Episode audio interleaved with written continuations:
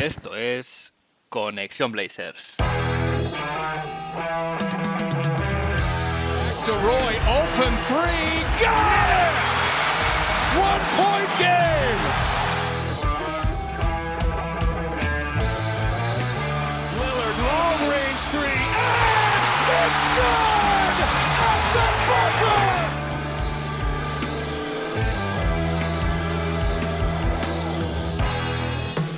Bienvenidos al episodio 63 de Conexión Blazers. Soy Héctor Álvarez y para empezar la semana bien toca mirar Oregón para traerte una dosis de todo lo que necesitas saber del equipo y en menos una hora. Un rato que se te hará corto. Se acabó la Summer League, cada vez quedan menos agentes libres disponibles, grandes traspasos que parecen ya preparados no se terminan de cerrar, definitivamente la NBA empieza a bajar el ritmo según pasan las semanas y nos acercamos a ese momento de impasse en la temporada de la liga que es el mes de agosto. Si miramos el calendario, aún queda mucho para volver a ver a Demian Lillard y nuestros Blazers jugar de nuevo a baloncesto, porque ahora los jugadores o están o bien descansando o trabajando en el gimnasio o en aspectos de su juego para rendir mejor la temporada que viene. Empieza la época de los vídeos de Ben Simmons tirando triples en pachangas, de los workouts de jugadores en Las Vegas, eh, pachangas entre ellos, etc. Este episodio además será el último de la temporada, parece que ya está casi todo hecho a nivel de roster, no, no parece que vaya a haber gran novedad, aunque eh, Wojnarowski o Shams Karania pueden dejar esto obsoleto en cualquier instante, eso sí. Pero bueno, eh, precisamente por eso haré un parón veraniego para disfrutar de unas merecidas vacaciones como la mayoría del mundo NBA, por otra parte. Además de repasar la actualidad, me centraré en este episodio en responder las preguntas que habéis hecho llegar al buzón de Oregón, que hay unas cuantas, pero antes vamos a ver como siempre qué ha pasado en Rip City esta semana.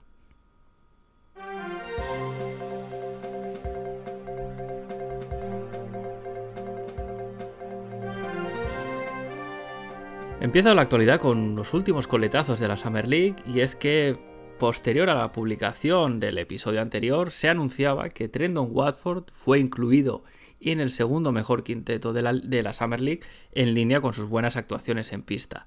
También quería compartir con vosotros una de esas historias bonitas, positivas de lo que es la Summer League. Xavi Albert, que como ya os comenté, fue invitado, es, es, es miembro del cuerpo técnico del Valencia Basket, fue invitado a, formar parte del staff de, asistentes de los Blazers para esta Summer League. No, eh, reflexionaba un poco a su vuelta en, un vídeo que he publicado en las redes sociales, eh, el Valencia Basket, y decía un poco que además de aprender lo que es entrenar una competición y una liga distinta, de aportar también sus conocimientos, claro está, pues ha conseguido reclutar a Kyle Alexander para su Valencia Basket. Y es que Kyle llegó a este equipo de, verano de los Blazers buscando una oportunidad y parece que la ha encontrado. Hay que decir además que fue de lo mejor de los Blazers en esta Summer League, dejó buenos detalles, se le vio sólido y incluso yo me atrevería a decir que mejor, rindió mejor de lo que lo hizo Luca Garza, por ejemplo. Es verdad que no tenía sitio, tenía muy complicado que los Blazers le ofrecieran ningún tipo de contrato, pero esta oportunidad le ha valido un contrato en otro sitio, en este caso en la ACB, y por lo tanto continuar su carrera baloncestística a un buen nivel. Voy ahora con una muy buena noticia, y es que después de reevaluar el hombro a Shadon Sharp, la franquicia ha determinado que no hará falta cirugía. Shadon continuará con la rehabilitación como venía haciendo hasta ahora y de esta manera será parece ser que va a ser capaz de recuperarse de esta lesión. Además, esto significa que estará listo de cara al inicio del training camp en septiembre y bueno, eh, comentaba Joe Cronin también que se ha tomado esta decisión pensando en lo mejor para el futuro, ¿no? Es decir, no se ha mirado no se ha tenido un objetivo cortoplacista, como pasa a veces en este tipo de lesiones, ¿no? Que se evita la cirugía pensando en el corto plazo. En el caso de Shadon Sharp, al ser un chico muy joven, un proyecto de futuro de la franquicia, se ha elegido lo que se entendía era la mejor opción para él y eso ha, final, ha finalizado siendo eh, pues una recuperación sin cirugía.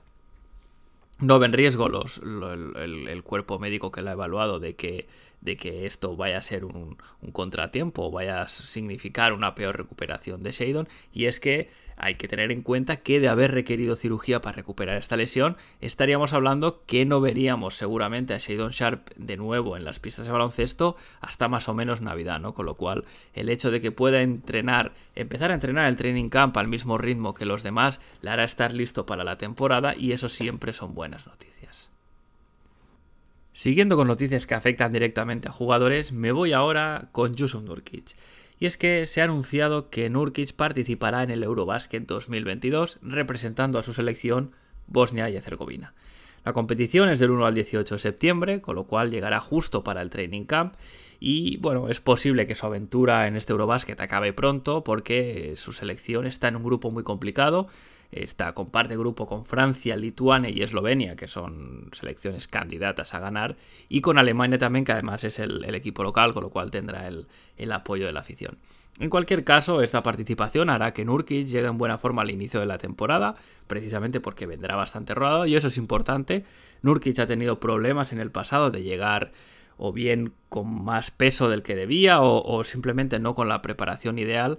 Eh, también ha tenido circunstancias familiares, pero bueno, hay, algunas temporadas que ha llegado así, con lo cual esto le ayudará a, empezar mejor y sobre todo ya con el rodaje hecho. No, tampoco hay que preocuparse porque Nurkic lleva desde febrero descansando. No debería, este Eurobasket no debería ser una carga de partidos perjudicial, perdón, ni mucho menos, teniendo en cuenta que hace mucho tiempo que está parado. Lo que sí que hay que esperar es que no se lesione. Eh, sabemos que este es el problema de nuestra bestia Bosnia. Y que esperar que coja ritmo y confianza para llegar lo mejor posible al inicio de la liga. Y conforme se va acercando, o ya queda menos lejos, mejor dicho, este inicio de la liga, van saliendo más predicciones de las casas de apuestas. En este caso, BetOnline es un portal bastante grande, da a los Blazers 40 victorias y media de cara a proyección para la próxima temporada. Esto sería menos un récord con menos del 50%. Eh, mucha gente, muchos aficionados se han, se han, bueno, se han echado las manos a la cabeza al verlo, ¿no? Estamos hablando de que esto, aparte de ser un récord por debajo del 50%, sería el noveno eh, mejor récord de la conferencia, sin contar a los Lakers ni a Utah, porque como hay muchos cambios que se prevén, no hay todavía, no hay todavía ¿no? Eh, apuestas establecidas al respecto. Y qué decir, por parte nuestra, evidentemente la gente se olvida muy rápido de quién es Demian Lillard, sobre todo un Demian Lillard sano, que lo vamos a tener por suerte la temporada que viene. Y es que, si miro, ha hecho un poco la vista atrás, desde que tengo memoria y en especial en la era de Demian Lillard, siempre se infravalora a principio de temporada lo que va a conseguir esta franquicia, que suele, suele, en, en la mayoría de las temporadas, suele mejorar las predicciones que se le dan. Para daros un poquito de contexto, Damian Lillard ha jugado 10 temporadas en la NBA y de esas 10 temporadas solo 3 ha estado con un récord por debajo del 50%, como predice, predicen estas casas de apuestas. Estamos hablando de su año rookie, que bueno, qué decir, él fue cuajó un muy buen año novato, fue el novato del año, pero claro, tampoco el equipo le acompañaba. El segundo año que estuvo por debajo del 50% fue el año de la burbuja, con la temporada interrumpida por el COVID. Todos recordaremos el roster que había ese año y que con el que tuvimos que lidiar o el que tuvimos que sufrir, ¿no? Eh, Mario Ezonia, el señor Tolliver por allí también, es decir, un, roster bastante, bastante justo eh, de talento. Y el tercer año, que estaba por debajo del 50%, no fue otro que el año pasado, que fue básicamente cuando Damian Lillard estuvo ya lesionado y fue un año de tanking para la franquicia. Así que hay que estar tranquilos, si las predicciones dan 40 victorias y media o dan 41, no pasa nada, porque hay confianza de que este equipo va a reventar o va a superar por lo menos estas previsiones. Y me voy ahora con una entrevista bastante interesante que le ha hecho el medio local de Portland 1080 de fan, un medio de radio a Joe Cronin. Antes de entrar en detalles, decir que es algo muy positivo que, Cronin haya decidido, eh, bueno, pues responder a preguntas, dar explicaciones acerca de su gestión a los periodistas. No olvidemos que su antecesor, Neil Olshey, no es que no le gustase hablar con la prensa, es que directamente les tenía aversión. Eh, era muy poco frecuente verle dar ruedas de prensa, responder preguntas. De hecho, lo hacía normalmente un par de veces al año, que eran las entrevistas de salida eh, de balance de la temporada y el inicio formal ¿no? de, temporada. O en alguna ocasión, pues como puede ser una presentación importante a algún jugador, como fue el caso o, entrenador, perdón, como fue el caso de la infausta y nefasta recordada rueda de prensa de la presentación de Chance Billups. Entonces, bueno, pues ver que alguien que no rinde cuentas a nadie, que no responde preguntas en la prensa y que además todos sus pocos eh, y muy medidos, eh, digamos, encuentros con los periodistas acaban con un, bueno, pues siempre con esa sensación de, de, una cierta hostilidad, ¿no? Ver en el otro lado un perfil tan distinto como el de Cronin, pues siempre es algo positivo. Decir que la entrevista es muy interesante, dura unos 20 minutitos nada más, así que si tenéis la oportunidad o el tiempo y os apetece, pues dice cosas, eh, cosas que están bien, que, que bueno, pues pueden atraer cierto interés ¿no? de varios temas. Yo retuiteé ese, ese link, esa, esa, entrevista, así que si lo podéis buscar por Twitter en, el timeline lo encontraréis. Joe Cronin básicamente empezaba hablando de lo que fue el reclutamiento de Mike Smith, de cómo su gran trabajo en la ESPN le pareció muy adecuado para la dirección que él quería tomar con la franquicia y también comentaba que básicamente el, Smith tenía, tenía una, red ¿no? y un, know-how, ¿no? un conocimiento de scouting internacional especialmente, que la franquicia no poseía y que a Cronin le parecía importante. Eh, Mike Smith además es un scout mundial, con lo cual eh, no solo se centra en, lo que sería Estados Unidos, y esto es clave porque Joe Cronin decía que hasta ese momento, eh, hasta su llegada como, como general manager, los Portland Trail Blazers solamente tenían un scout internacional, algo que se antoja muy poquito teniendo en cuenta el gran flujo de jugadores europeos y de, de, otros, y de otros continentes que hay hacia la liga ahora mismo. Entonces, Mike Smith formaba parte de este, bueno, pues de esta renovación, de esta modernización, si se quiere ver así, de la front office. También habló del draft, de, cómo su estrategia era maximizar el, este pick número 7, comparando un poquito lo que podían conseguir mediante traspasos y el, potencial de usarlo. Habla también de que se hizo mucho trabajo en la front office, que sonaron los teléfonos más que nunca, que se intentaron muchas cosas y que llegado el momento de elegir, les pareció que estando Shadon Sharp en el 7, lo mejor era usar el pick porque no habían tenido ninguna oferta de traspaso que les pareciese mejor que el potencial de Sharp. También habla, hablaba de la, de la, lesión, ¿no? Esto fue un poquito antes de que el equipo diese el diagnóstico, la reevaluación, y Joe Cronin comentaba que estaban buscando eh, básicamente la mejor solución a, a, largo plazo y mirar un poco la foto con perspectiva, no simplemente no apresurar el regreso de Sharp. También habla del roster, el bueno de Joe y un poquito de la confección, ¿no? De cómo busca que haya la máxima competencia posible en cada posición. Dice que no está demasiado preocupado por la posición de, de 3, ¿no? El hecho de no tener un 3 titular muy definido, porque ve talento y además eh, dice en sus palabras que han fichado a, jugadores que juegan grande, ¿no? Guys who play big. Eh, dice también que se centraron bastante en buscar talento defensivo, que sí que es verdad que el roster lo ve un poco pequeño de tamaño, que entiende que no es perfecto ni está totalmente balanceado, pero que los jugadores tendrán que adaptarse a distintas situaciones, pero que no está preocupado porque cree que hay talento suficiente para hacerlo. También confirmaba que aún tiene herramientas para mejorar el roster. Eh, recordemos que está la la Exception, eh, hay, hay está la Trade Exception de, de Robert Covington, el traspaso de Robert Covington que bueno, pues da un cierto margen salarial para, para atraer a algún jugador. En fin, lo que viene a comentar es que no está satisfecho en el sentido de que no está acomodado con este roster, eh, no está satisfecho eh, de, cómo, de dónde está el equipo y cree que hay que mejorar siempre que se pueda.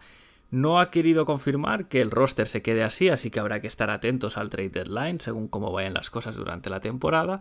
Y también dice que tiene muy claro que con Demian Lillard sano siempre puedes competir y que la clave son las piezas que pongas a su alrededor. La conferencia oeste, dice, es muy dura, pero él se ve como un equipo competitivo, aunque si bien es cierto no ve nivel para estar más allá. Todavía.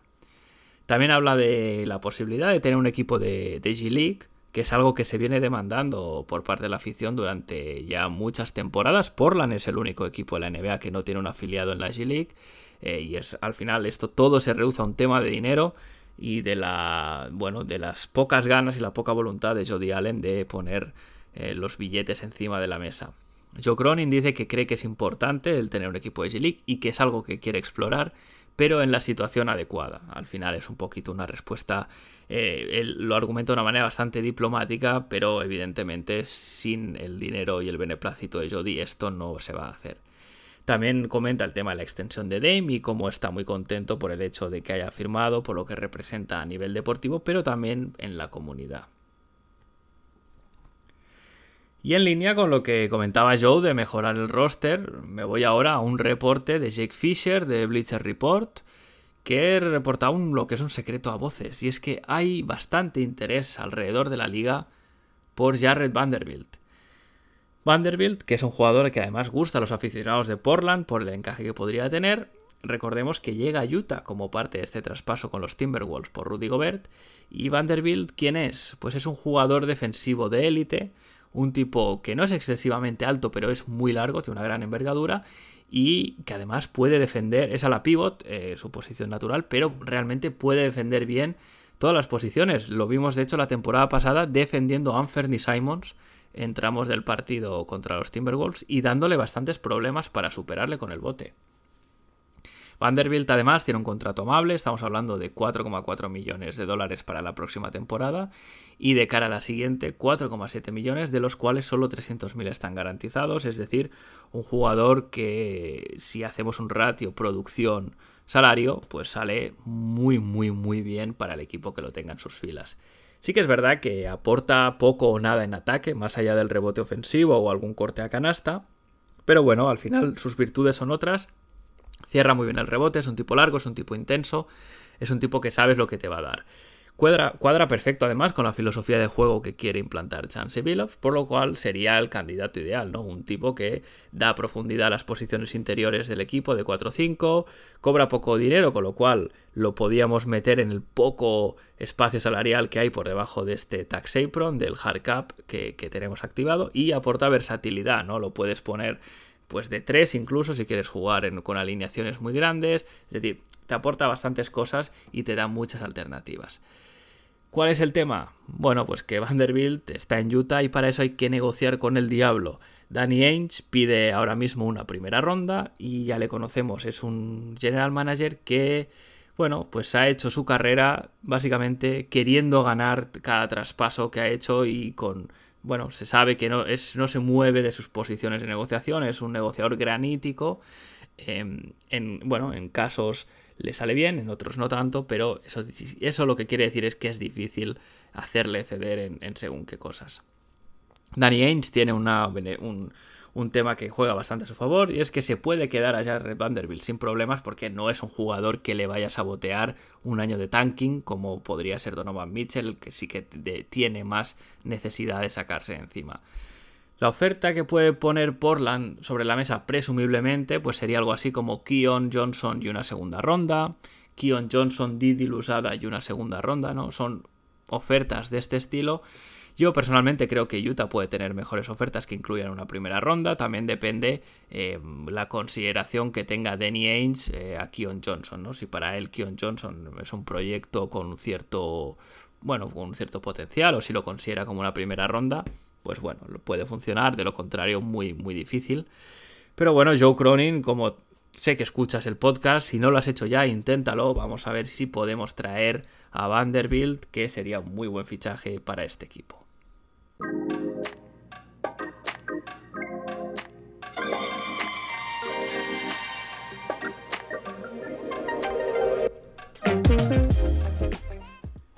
Y me voy ahora al buzón de Oregón a responder las preguntas que han llegado. También os pedí eh, por Twitter si queríais, como era el episodio cierre de temporada, si queríais compartir alguna impresión o que teníais alguna pregunta que, pues bueno, que la lanzaseis por ahí. Empiezo, eso sí, por las que llegan a la dirección del correo, al buzón, a conexionblazes.gmail.com y la primera es de un habitual, Clyde de Glide73 y su pregunta dice así, Hola Héctor, ¿qué nota le pondrías a Joe Cronin en esta agencia libre? ¿Cuántas victorias crees que pueden conseguir los Blazers la temporada que viene? Gracias Clyde por tu pregunta, por tus preguntas. Em, vamos a ello, ¿no? ¿Qué nota le pondría a Joe Cronin? Bueno, pues por lo visto hasta ahora creo que se ha movido bien aunque sí que es verdad que sigue faltando un 3 titular y un poquito más de presencia en la pintura. Personalmente le daría un 7 o un 7,5. Creo que el fichaje de Gary Payton es, es, acertado, creo que no era fácil y bueno, al final ha sacado también a Jeremy Grant por un coste bastante, bastante competitivo. Si nos vamos a la segunda parte y hablamos de victorias, esta es una pregunta complicada. El oeste va a estar brutal cada año, cada año lo digo, pero es que parece que cada año se pone más duro. Se caen los Utah Jazz para la temporada que viene, pero Los Ángeles Clippers, los Minnesota Timberwolves, los Pelicans, los Denver Nuggets dan un salto grande y el resto de equipos se mantienen más o menos igual. Creo que este equipo puede llegar a las 44 victorias, veremos porque todo estará muy apretado. Tiene bastante pinta de que entre el quinto y el décimo puede haber un margen muy muy pequeño de victorias-derrotas, así que este año será más que nunca eh, muy importante competir cada partido. Me voy ahora con una pregunta que hace llegar Markel que dice así. No me pierdo ni un episodio, gracias por el curro. ¿Crees que la defensa que se ha visto en la Summer League la podremos ver en temporada regular? Y otra más, ¿Ficharías a un pivot o confiarías en Watford y Jabari Walker? Gracias por tu pregunta, por tus preguntas, Markel. Eh, y bueno, gracias por no perderte ningún, ningún episodio. Es un placer que, los escuches. Decir que en cuanto a al trasladar la defensa de la Summer League a la regular season será complicado. En primer lugar, porque los oponentes, evidentemente, tendrán más nivel. Estamos hablando de ya rosters nivel NBA. Y además, pocos de los jugadores que, que hicieron esta defensa en la Summer League estarán en la rotación de, Portland. Eh, yo creo que es una de esas situaciones un poco, como dice la frase, eh, lo que pasa en Las Vegas se queda en Las Vegas, no a nivel de defensa. Sin embargo, debo decir que sí que creo que evidentemente intentarán hacer algo parecido y eso siempre es más fácil cuando ya tienes una experiencia exitosa como la que hemos visto en la Summer League. La intención es hacerlo, habrá, ver, habrá que ver si se puede ejecutar y si los jugadores compran esto y son capaces de mantener ese esfuerzo, eh, bueno, pues partido tras partido. En cuanto a la segunda parte, o la segunda pregunta, mejor dicho, pues Markel buscaría otro interior. Eh, Trendon Watford jugó bien el año pasado, pero el contexto era distinto, las cosas no iban bien, luego se decidió tanquear. Eh, luego, si hablamos de Jabari Walker, ha jugado muy bien en la Summer League, pero tiene cero minutos de experiencia en la NBA y eso, nos guste o no, es un hándicap con un interior más rodado, pues por ejemplo, como sería un tipo Cody Zeller el año pasado, que te garantiza un suelo seguro, te aseguras que si Watford y Jabari Walker juegan es porque rinden bien y no por necesidad. Es decir, eso es, algo además que yo entiendo que por otra parte también es mejor para ellos y para su desarrollo, ¿no? Ganarse la, ganarse la posición o los minutos en la rotación porque realmente no los puedes sentar de lo bien que están jugando, en lugar de decir, bueno, no me queda más remedio, tienes que salir tú a pista. Me voy ahora con una pregunta de Vicente Pérez. Dice así: Hola Héctor, me animas las mañanas de los martes de camino al trabajo. Muchas gracias. ¿Cuál es tu jugador de los Blazers favorito actual y cuál el de siempre? Y además también añade: ¿Qué crees que le falta a este equipo para ser un contender? Muchas gracias. Gracias a ti, Vicente. Un placer que los martes sean un poquito más llevaderos con Conexión Blazers. La primera parte o la primera pregunta, pues mi jugador favorito de los Portland Trail Blazers actual es Damian Lillard, evidentemente. También me gusta mucho Nasir Little, debo decir. Eso sí, si miro a Blazers de siempre a nivel histórico, Brandon Roy es mi favorito sin ninguna duda. Eh, hablando, segunda parte de la pregunta, perdón, ¿qué le falta a este equipo para ser un contender? Yo creo que si hablamos de asaltar el anillo, a este equipo le falta un 3 de garantías. Se intentó traer a Oji y a Nunobi, lo sabemos.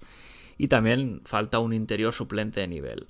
Si añadiésemos estas dos piezas, que ahora mismo es una quimera, pero si se añadiesen, quedaría además una segunda unidad con jugadores como Hart, Gary Payton segundo, eh, Nasir Little, este suplente de nivel en, en, las posiciones interiores. Es decir, bueno, podría ser por ejemplo Jarry Vanderbilt, ¿no? Este, este, este interior. Es decir, tendríamos una segunda unidad de muy buen nivel y además la profundidad añadida de los Justice Winslow, Trendon Watford, Jabari Walker, Shadon Sharp. Es decir, que haría un equipo muy competente hasta el jugador 10, 11, 12, que es lo que generalmente suelen tener los contenders. Cierro las preguntas que llegan al buzón, me voy a las que me habéis hecho llegar por Twitter. La primera es de Alejandro, arroba Alex de amigo del programa. Shoutouts Alejandro. Dice así: Imposible el tema KD. Peyton como pareja de Lillard. Empiezo por la primera pregunta. Tema KD, imposible. Ahora mismo me parece que sí. Al menos hasta el 15 de enero, en que Anthony Simons pueda ser tradeado, eso parece que bastante seguro. Si para entonces KD está todavía en Brooklyn, bueno, quién sabe. Los Blazers podrían poner sobre la mesa un paquete, pues que sería algo así como Anthony Simons, Nasir Little, Josh Hart y un camión de rondas. Para ello habría que levantar las protecciones de la ronda, que es la primera ronda, perdón, que se le debe a los Chicago Bulls, pero bueno, eso seguro que se puede hacer. Eh, los Bulls no tendrían problema con ello, está claro. Pero bueno, pese a este paquete que puede poner Portland, que está, está por ver que lo quisieran hacer, ¿no? Pero bueno, se podría, se podría hacer. Sigo pensando que hay otros equipos con más opciones eh, de, aterrizar a. Bueno, de quedarse con Kevin Durant, como puede ser Toronto. Y tampoco hay que tampoco se puede perder de vista que reconduzcan la situación en Brooklyn. Así que bueno, yo lo veo un poquito complicado. Cuanto a la segunda pregunta, eh, Peyton y Lillard como pareja, yo creo que serán pareja en algunos momentos, pero no lo creo que lo sean ni de inicio ni cerrando los partidos. Me parece que Anthony Simons es el que tendrá ese rol, aunque seguro que Peyton va a tener bastantes minutos porque para eso se le fichó y en un equipo necesitado de defensa no podría ser de otra manera. Siguiente pregunta nos la hace llegar Bufanda de Chopin, arroba Bufanda de Chopin en Twitter. Chester, amigo, muchas gracias por tu pregunta. Dice así, ¿ves a Gary Payton segundo como el alero titular o llegó para jugar desde la banca en el puesto de escolta? Es una pregunta que se hace bastante gente, de hecho un poquito la de Alejandro anterior iba en línea con esto. Eh, yo personalmente creo que Gary Payton saldrá desde el banquillo y también creo que no va a jugar de escolta, jugará, entiendo, más de alero. ¿Por qué? Porque los minutos de escolta, al final, con Anthony Simons y Josh Hart por ahí, hacen casi imposible que Peyton pueda jugar en el 2, a no ser que Billups prefiera jugar con Peyton en el 2 y Hart en el 3, eso ya está, está por ver. Pero bueno, en cualquier caso yo le veo jugando de 3 como suplente en Asir Little seguramente, aunque también Chansey Billups entiendo que hará bastantes pruebas antes de establecer la rotación, porque tiene muchas alternativas también, bueno, dependerá de los matchups de cada noche, etcétera. Sí que creo que antes de, que, de que Billups encuentre esta rotación y haga pruebas, pues habrá quintetos a evitar como por ejemplo los que coincidían en pista, pues Gary Payton y Justice Winslow, dos jugadores que no tienen apenas, no tienen demasiado tiro, ¿no? Entonces sería un, ataque un poquito así. Además, si a esos, a esos dos les añades Trendon Watford o Yusuf Nurkic, que no tienen gran rango de tres, ¿no? Pues se te queda un ataque un poquito, poquito complicado de hacer funcionar. Pero bueno, en cualquier caso, los primeros partidos podremos ver de todo seguramente pero entiendo que una vez lleguemos o nos acerquemos o superemos la marca de los, de los 20 encuentros, Billups ya tendrá definida la rotación. La siguiente y última pregunta llega, nos la hace llegar Jab barra NBA por Twitter, arroba Jab NBA, Jab con dos As. Para mí la gran incógnita es la alternativa Nurkic. No tenemos un suplente decente y tampoco centímetros para un cuadro bajo competitivo. Nance nos cubría muy bien muy buen lugar, en muy buen lugar ahí, un 5 bajo. Y la otra pregunta es si Simon sale desde la banca, ojalá que sí. Gracias ya por las preguntas. Eh, la primera parte estamos totalmente de acuerdo, nos falta un interior de garantías, pero llegados a este punto parece ser que la temporada va a empezar así. A mí lo que me preocupa es que sabiendo que Nurkic va a jugar como máximo 30 minutos por partido, porque históricamente viene jugando eso, ¿no? 28-30 minutos por partido, y que además se puede perder algunos encuentros por lesiones, pues bueno, tener 18 minutos cada noche de Eubanks o Watford eh, como 5 suplente no me dan demasiada confianza pues en temas como cerrar el rebote, proteger la pintura y bueno, ni qué decir si Nurkic se lesionase y entre ellos dos se tuviesen que repartir todos los minutos, ¿no? Pero bueno, en cualquier caso parece que Chansey Billups y Joe Cronin están cómodos en esta situación eh, y esto, bueno, pues eh, significará bastante, bastante small ball, quién sabe si hasta Jeremy Grant en el 5, eh, Jabari Walker si funciona bien, en fin, no va a ser Portland un equipo que juegue con grandes interiores, al menos por lo que vemos ahora en el roster. En cuanto a Anthony Simon saliendo desde el banquillo, tiene sentido, pero entiendo que con el contrato que le han dado eh, de 25 millones al año y la confianza, pues pasa a ser una segunda espada y será titular. En cualquier caso es una duda razonable y veremos qué, hace Chansey Billups. Lo que sí que estoy seguro es que aunque saliese desde el banquillo, que está por ver, Anthony Simons estoy 100% seguro que cerraría los partidos, eh, seguro, por su facilidad para anotar y para abrir las defensas.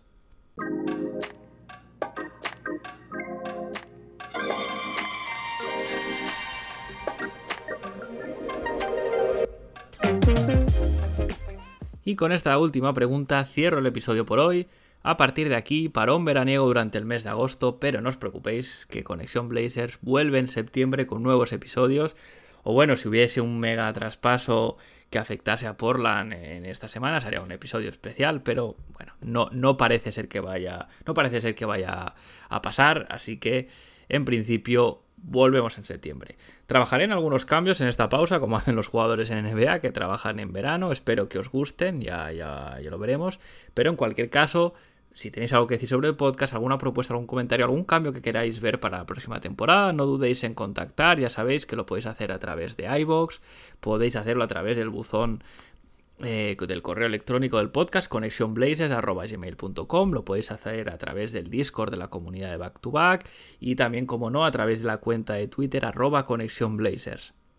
Si habéis llegado hasta aquí, y si no también, gracias por estar ahí una semana más. Si os gusta el podcast, recomendadlo a vuestros amigos, recomendadlo a vuestras amigas. Disfrutad del verano, descansad y coged fuerzas para la temporada que viene, que ya os digo que va a ser movidita. Yo sin más me despido, seguimos conectados, nos vemos a la vuelta.